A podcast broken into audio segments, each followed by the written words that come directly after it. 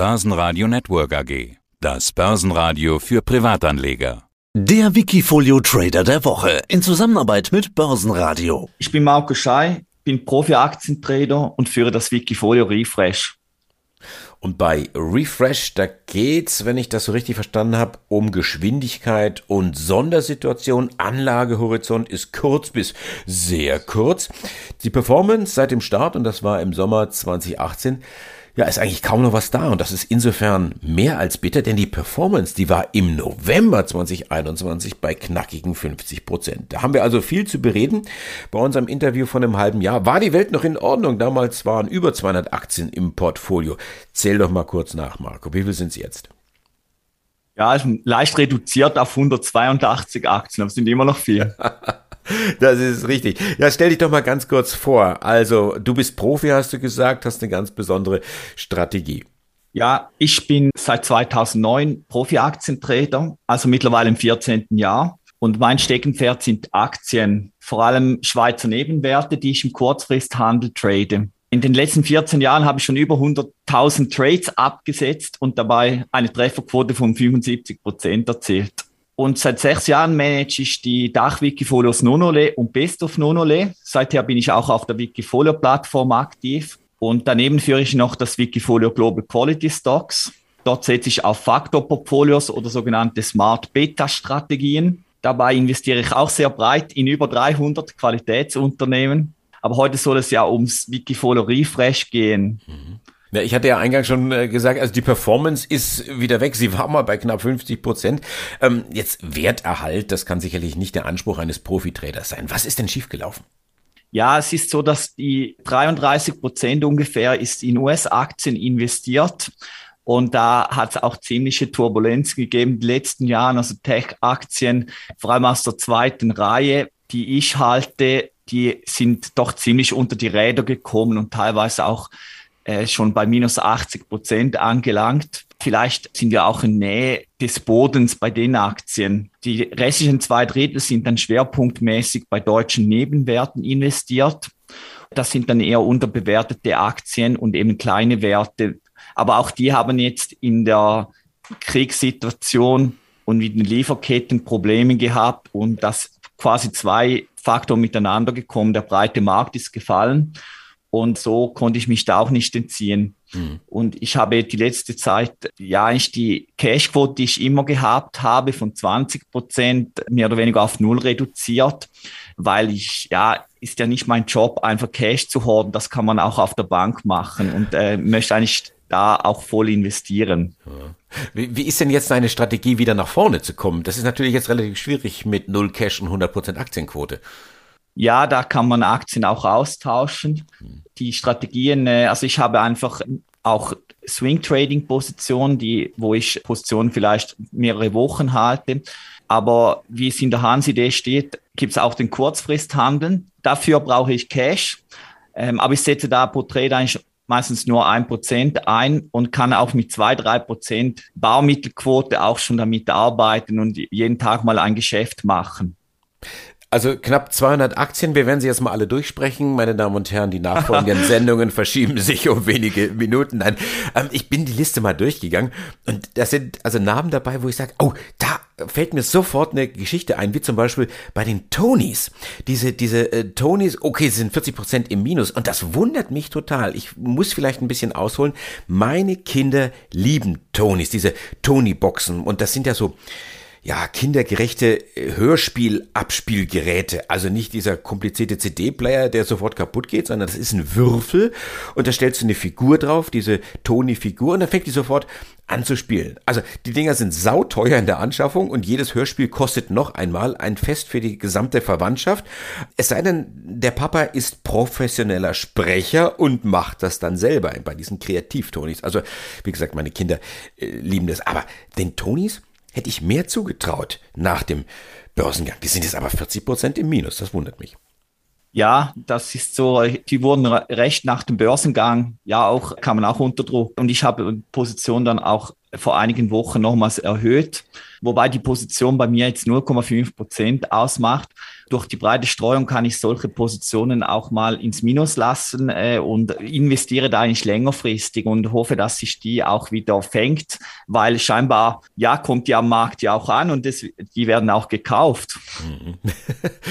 Dann haben wir jetzt möglicherweise so eine Win-Win-Situation, in dem wir darüber gesprochen haben. Ja, also Aufmerksamkeit bei, bei deinen Hörern und äh, letztendlich vielleicht kriege ich jetzt dann tausende von Anfragen. Mensch, Andreas, kannst du unsere Tony-Boxen ebenfalls besprechen? Apropos sprechen, Fever, das ist auch so ein Ding gewesen, so, ich will mal sagen, so eine Corona-Geschichte. Also die Aktie ist durch die Decke gegangen. Was machen die? Ja, du kannst da deine Dienstleistungen relativ einfach verkaufen und das hat international funktioniert und, und jeder, der freier Künstler war oder auch Programmierer oder wie auch immer oder Moderator, der hat sich dort getummelt, aber irgendwie, ich habe relativ zügig den Spaß verloren und offensichtlich die Anleger auch. Oder ist es so ein typischer Corona-Gewinner und eben jetzt dann Verlierer? Ja, es sind ja viele Freelancer da auf der Plattform und äh, bieten weiterhin ihre Dienstleistungen an.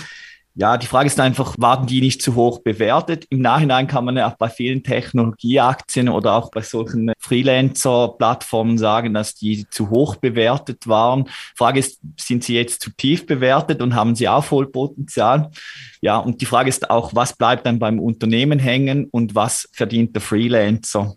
Ich glaube aber weiterhin dran, und halte deshalb die Position auch vorläufig für die nächsten Jahre wahrscheinlich sogar. Hm, das heißt, du sagst ganz klar, die sind jetzt unterbewertet.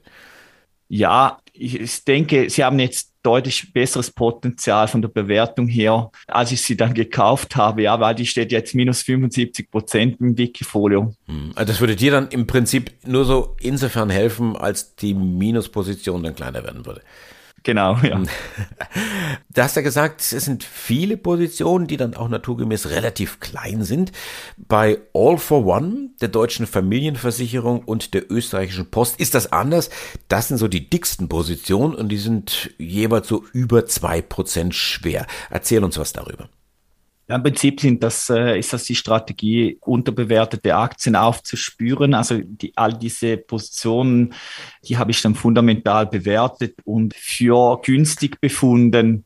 Und es sind ja ganz verschiedene Sektoren, die da abgedeckt werden. Also die deutsche Familienversicherung ist ja ein digitaler Versicherer, der beispielsweise Zahnversicherungen und, und andere und dergleichen anbietet.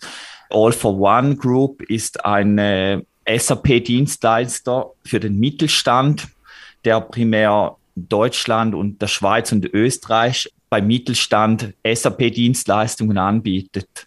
Und Pure Storage könnte ich vielleicht noch nennen, äh, das ist eine US-Unternehmung und die bietet sogenannte moderne Flash-based Speicherlösungen an. Ein äh, großer Wachstumsmarkt.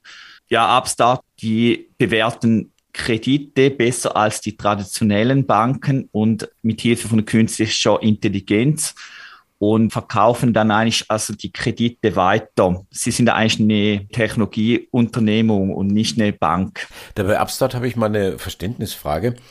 Du bist ja da auch nachtaktiv und äh, ja fast rund um die Uhr. Du hast am Freitag, am vergangenen Freitag, wir sprechen jetzt heute am Montag, hast du Upstart gekauft um 19.30 Uhr. Das kann man ja ganz genau nachlesen.